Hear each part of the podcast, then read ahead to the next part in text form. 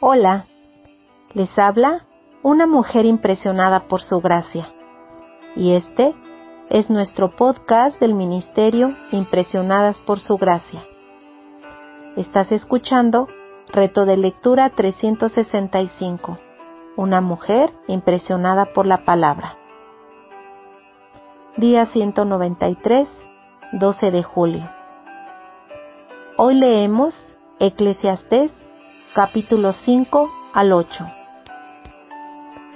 El contexto de los comentarios del predicador sobre las mujeres en el capítulo 7 versículo 26 al 29 describe su intento de comprender la sabiduría y la insensatez.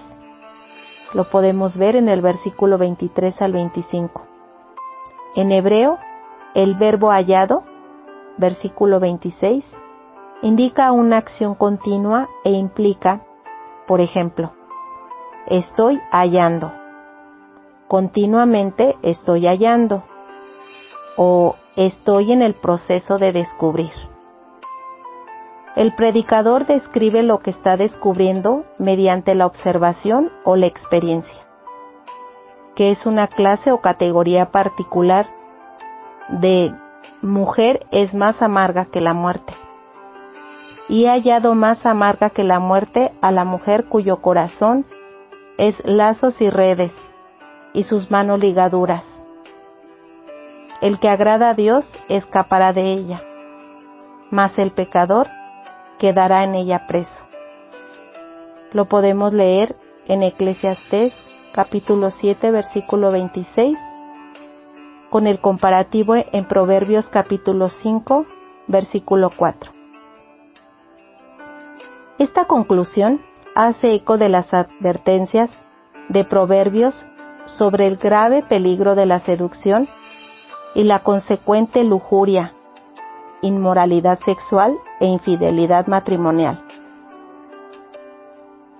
El comparativo está en Proverbios capítulo 2 versículos 16 al 19, en capítulo 5 versículos 3 al 23, en capítulo 6 versículo 24 al 35.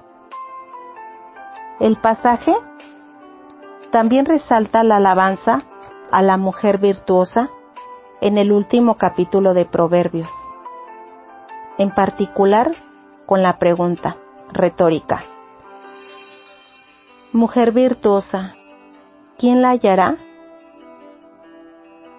En hebreo, matza, lo podemos ver en Proverbios capítulo 31 versículo 10. En Eclesiastés capítulo 7 versículo 26. El predicador observa tres características de la clase de mujer que al parecer desearía haber evitado. Es un lazo, como una red que cubre un pozo, porque el hombre tampoco conoce su tiempo como los peces que son presos en la mala red, y como las aves que se enredan en el lazo. Así son enlazados los hijos de los hombres en el tiempo malo, cuando cae de repente sobre ellos. Lo podemos leer en Eclesiastés capítulo 9 versículo 12. Y está preparado para capturar a su presa lo podemos leer en el comparativo de Proverbios capítulo 12, versículo 14, capítulo 23, versículo 27, capítulo 29, versículo 5. Cada metáfora contribuye con el estereotipo de una mujer con la cual un hombre se ha enredado, de tal manera que no puede librarse de su control manipulador. No obstante, de manera implícita, el autor aconseja escapar.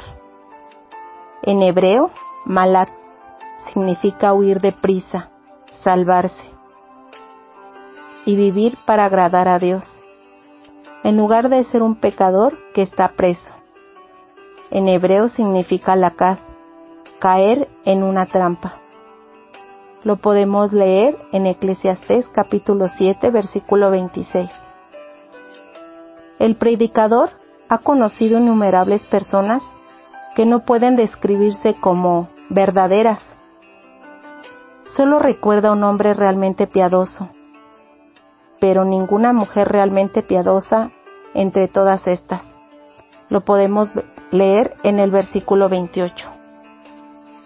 En el hebreo, la redacción del versículo 28 se refiere a un verdadero hombre y a una verdadera mujer. Dios hizo al hombre recto. En hebreo es Yahash, que significa derecho. Pero es raro encontrar hombres y mujeres que no sean tan, tan propensos al pecado como para poder reflejar de verdad el carácter recto de Dios. Gracias por escucharnos en este bello día. Nuestra oración es que Cristo viva en tu corazón por la fe y que el amor sea la raíz y el fundamento de tu vida y que así puedas comprender cuán ancho, largo, alto y profundo es el amor de Cristo.